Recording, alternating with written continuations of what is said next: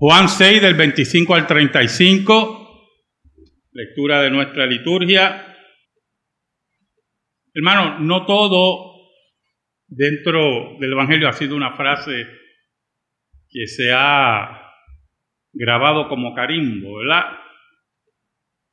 Por las experiencias de Jesús en la multiplicación de los panes y los peces y por las mismas declaraciones de Jesús. Y le decimos a las personas que su espiritualidad es aparentemente nula, es que están por los panes y los peces. Y en ese sentido, los panes y los peces, dentro de nuestra sociedad moderna o posmoderna, tienen otras connotaciones. Porque muchos pueden estar saciados de comida, pero tienen otros tipos de necesidades, las cuales ellos buscan satisfacer, saciar. Y encuentran en la comunidad de fe la oportunidad de estar plenos, asistidos en esas necesidades. Por eso los intereses de acercarse a la fe cristiana muchas veces son panes y peces en muchos otros sentidos. La ventaja que tenía Jesús sobre un liderato eclesiástico es que Jesús sabía lo que había dentro del hombre. Y por eso hay diálogos, como el que vamos a ver en esta mañana, que Jesús salta lo que aparentemente es la interrogante, la duda de las personas para tocar lo que verdaderamente hay en su corazón. Y cuando tocamos lo que hay verdaderamente en el corazón del hombre y la mujer, estamos descubriéndolo, lo estamos abriendo.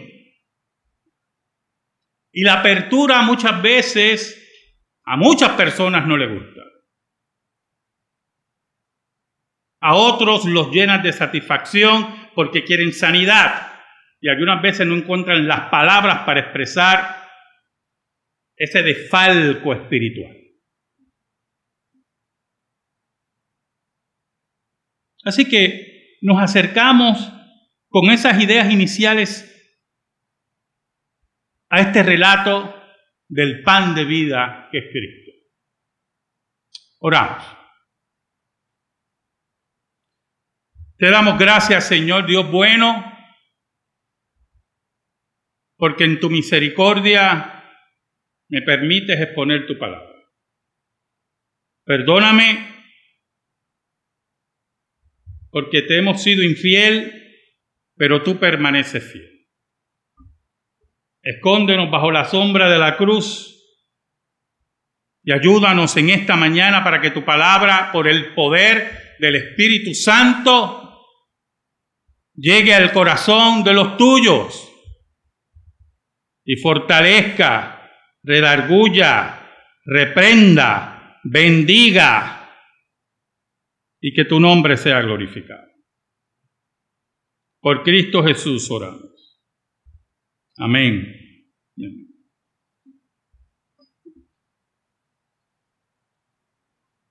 El versículo 25 y 26 es interesante porque la multitud le hace una pregunta a Jesús.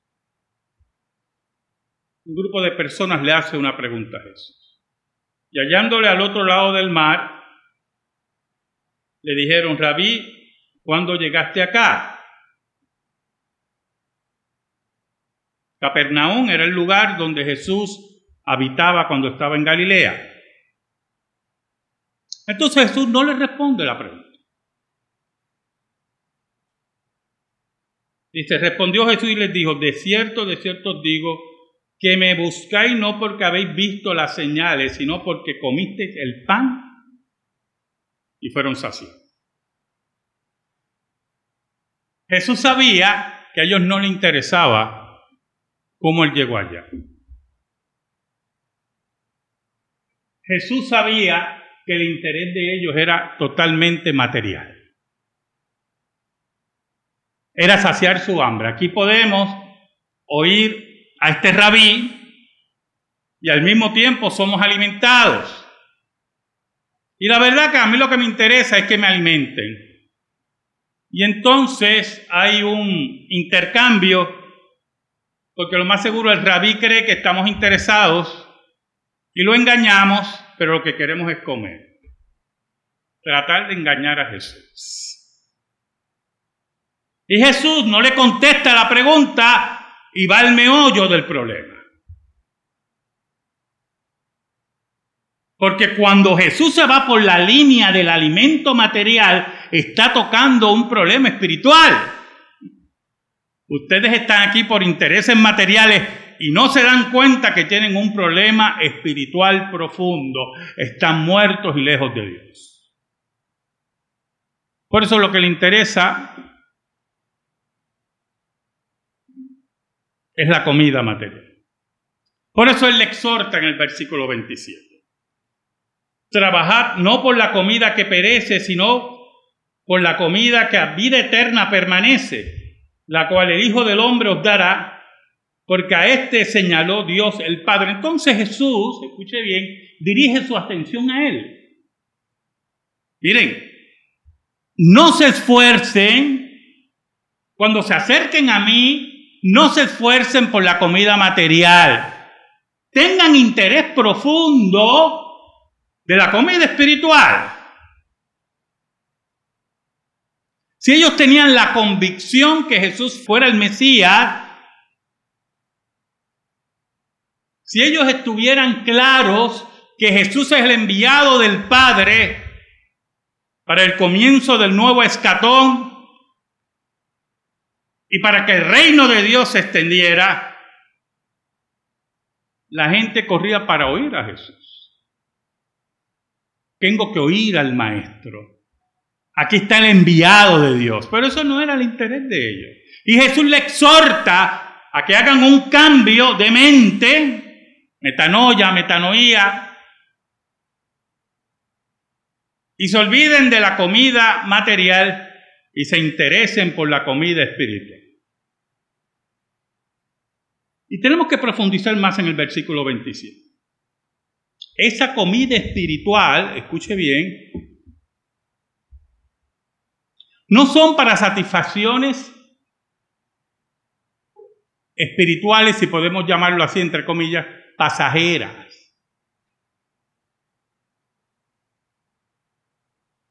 No es un acercamiento a Jesús para oír palabras bonitas y que, ¿verdad? Tengamos un devocional momentáneo para yo salir a trabajar. Y como decimos en nuestro siglo, cargarnos las baterías. No era nada de eso, hermano. Jesús habla de algo crucial de la vida de cada ser humano. Jesús dice, trabajar no por la comida que perece, sino por la comida que a vida eterna permanece no es la satisfacción pasajera, no es el devocional momentáneo. Jesús le está ofreciendo la verdadera restauración de sus vidas. Es la vida eterna, la cual nadie le podrá arrebatar.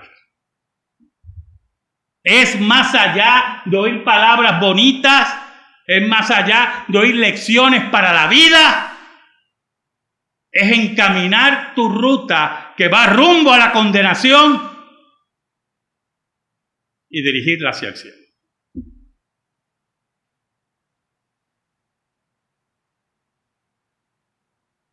¿Y quién te da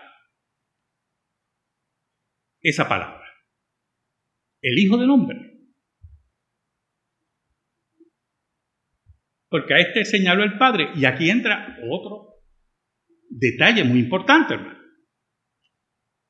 Jesús no está con paños tibios. Jesús dirige su atención, escuche bien, la atención de la gente a Él. Él es el centro y el medio de salvación. Jesús no está con conceptos equivocados de ego. Que tenga un ego tan elevado que crea que es el camino a Dios. No. Por eso Jesús insiste, yo soy el señalado del Padre. No son egos elevados, es que yo soy el pan de vida. No son egos elevados, yo soy el camino al Padre. No son egos confundidos, yo soy la vida eterna. Por lo tanto, aquí no hay cabida ni espacio para equivocaciones. Tu concepto de búsqueda de comida material te puede llevar a la condenación. Yo te exhorto que mires a mí, me mires. Entonces, las personas que rodeaban a Jesús, todavía confundidos, como la mujer samaritana en el pozo, dice en el versículo 28. Entonces le dijeron, ¿qué debemos hacer para poner en práctica las obras de Dios? Y entonces, embuidos en la ley de Moisés y creyendo que la salvación es por obras, insisten, Señor, ¿qué debo guardar? ¿Qué debo hacer para poner en práctica las obras de Dios? ¿Qué debo hacer para ser acepto delante de Dios? ¿Qué debo hacer para recibir la mirada simpática de Dios?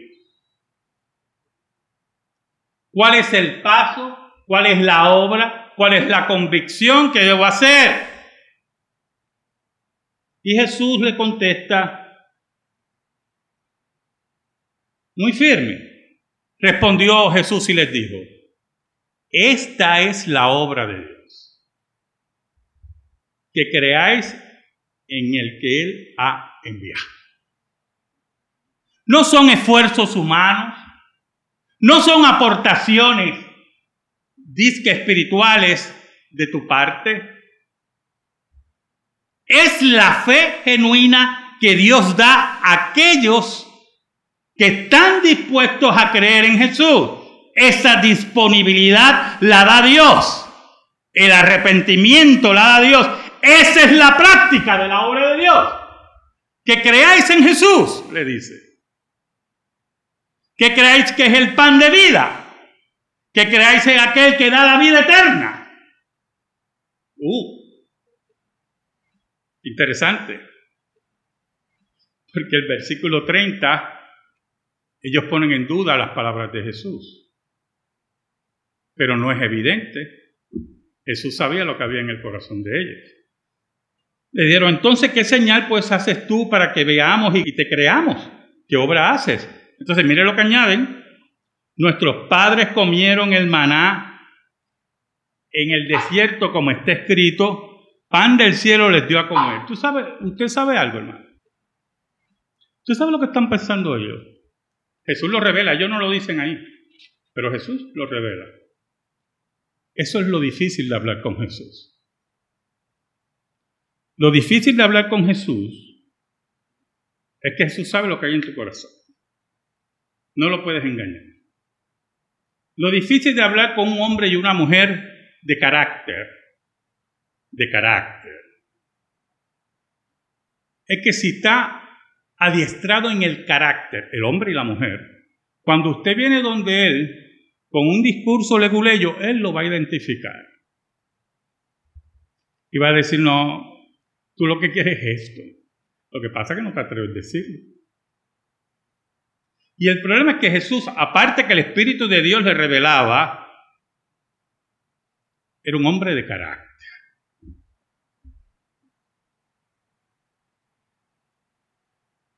Y entonces ellos estaban pensando, ah, este se cree mayor que Moisés.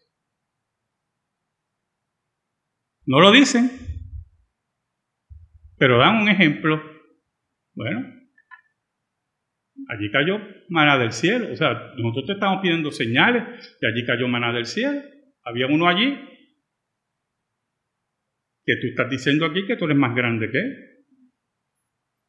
Entonces le están pidiendo señales a Jesús. Escucha, hermano, porque el que no quiere creer no va a creer. Oye, hermano. Le están pidiendo señales a Jesús, aquel que ya había hecho muchas señales delante de ellos.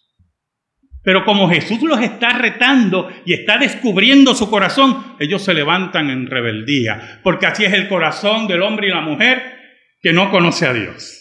Se levanta en rebeldía, en actitudes pecaminosas. Retan la ley de Dios, retan a Jesús. Así somos cuando leemos la escritura, todos, desde el que está acá arriba hacia allá abajo, cuando leemos la escritura y no nos gusta algo. Esto no hace así. Yo como que los veo leyendo la Biblia. Somos así. Por naturaleza somos así. Lo que pasa es que en la vida de ustedes y la mía, un día tenemos que decidir por Dios o por nuestros gestos. Y un día, por el Espíritu de Dios, yo decidí creerle a Jesús. Y creerle a Dios. Y creerle al poder de Dios. Y creer en su palabra. Pero estos que ya habían visto señales y le pedían señales a Jesús, retaban a Jesús porque ya Jesús había descubierto su corazón, entonces piensan, este se cree más grande que Moisés. Bueno, yo no sé. Es que yo me lo imagino, ¿verdad? Allá cayó maná del cielo, como diciendo Moisés. ¿Y usted sabe cómo le contesta Jesús? Oiga, qué cosa tremenda. Qué cosa tremenda. Cualquiera pensaría, oye, pero que es que, mire, el pecado se enfrenta con carácter. Oye, hermano, como Dios siempre ha enfrentado el pecado, porque el pecado es contra el carácter de Dios. Cuando usted quebranta la ley de Dios, usted quebranta el carácter de Dios. Y las cosas se enfrentan con carácter. Así como Jesús, escuche bien, enfrentó la cruz con carácter. Como dice la Biblia, y levantó su frente hacia Jerusalén, dispuesto como hombre completo. Por eso es que Poncio Pilato cuando dice, he aquí el hombre, no saben de lo que está diciendo, pero era así, eso era la verdad, he ahí el hombre, este sí que es hombre, no soy yo, yo soy un cobarde que voy a mandar a asesinar a un inocente, pero he aquí el hombre que va hacia la cruz por los suyos. Oiga, mire cómo le contesta Jesús. Y Jesús les dijo, de cierto, de cierto os digo, no os dio Moisés, yo me imagino a ellos. Recuerden que ellos no mencionan a Moisés abriendo los ojos. ¿Y cómo usted sabe que, que estamos diciendo, este se cree más grande que Moisés? Es por lo que contesta Jesús. No os dio Moisés el pan del cielo, mas mi Padre os da el verdadero pan del cielo. No fue Moisés el que le dio el maná, le está diciendo Jesús, fue Dios que le dio el maná a ustedes. Moisés fue el medio. Pero el que derramaba el maná y establecía las leyes del maná, porque el maná tenía unas leyes, ellos recogían el maná, lo comían y no podían guardarlo para el otro día, porque se dañaba, ellos tenían que depender de Dios todo el tiempo y todos los días tenían que salir. Pero lo interesante para que usted vea que el control era de Dios, como en sábado, el día de reposo, no podían salir a, recoger maná. El maná que recogían el viernes lo podían almacenar y no se dañaba. ¿Y qué cosa? El Dios que controla nuestras vidas nuestro alimento, nuestro ser, nuestra salud, nuestra vida, nuestra muerte, lo que sea, Él tiene el control. Oiga, entonces Cristo le dice, no fue Moisés, era Dios. Ahora le voy a decir algo, dice Jesús. El versículo 33. Porque el pan de Dios es aquel que descendió del cielo y da vida al mundo. Ustedes están pensando en el maná. Ustedes tienen, y en que Moisés es más grande que un servidor. No, mi hermanito. Aquí hay uno que es el pan de vida ahora, dado por Dios. No es el maná que se daña. No es el maná pasajero. Es aquel que es el pan de vida, la vida eterna. Añade Jesús. Es aquel que descendió del cielo. Así como el maná bajó del cielo, así Jesús descendió del cielo y da vida al mundo. El versículo 34 es un paralelo increíble con la mujer samaritana. Así como la mujer samaritana equivocó el término de agua, dame de esa agua para que yo no tenga que venir todos los días aquí a beber esa agua que, que salta para vida eterna y que no tendré sed jamás. Dame de esa agua. Ella pensando, no tengo que estar cargando, está todo el tiempo esta vasija para llenarla con agua. Y Jesús le está hablando del agua de vida. Porque yo le voy a decir algo, el que conoce a Jesús ya no tiene sed. El que conoce a Jesús ya no necesita buscar ninguna revelación, ningún otro fundador, ningún jefe espiritual, Jesús nos sacia la sed. Y ellos confundidos, versículo 34 dice, le dijeron, Señor, danos siempre este pan. Ellos pensando que era el pan que los iba a saciar. Y Jesús les dice, Jesús les dijo, yo soy el pan de vida. El que a mí viene nunca tendrá hambre, y el que en mí cree no tendrá sed jamás. Ustedes que han venido a buscar ese pan material, Jesús les ofrece el verdadero pan, la verdadera agua. Ustedes que buscan una satisfacción pasajera o liturgias pasajeras, devocionales pequeños, Jesús le ofrece un devocional eterno de satisfacción espiritual. Jesús es el pan de vida. Jesús es el agua que salta para vida eterna. Jesús que descubre el corazón de esos hombres y de esas mujeres, allí le ofreció lo que verdaderamente ellos necesitaban. El hombre y la mujer que me escucha hoy, aquí y en los medios, le invito a que conozca el pan de vida y que su hambre quede saciada. Amén. Gracias te damos. Y te pedimos, Señor, en el nombre de Jesús, que tu palabra quede impregnada en nuestra vida y nos guíe por Cristo Jesús. Amén. Amén. Estamos en silencio, hermano.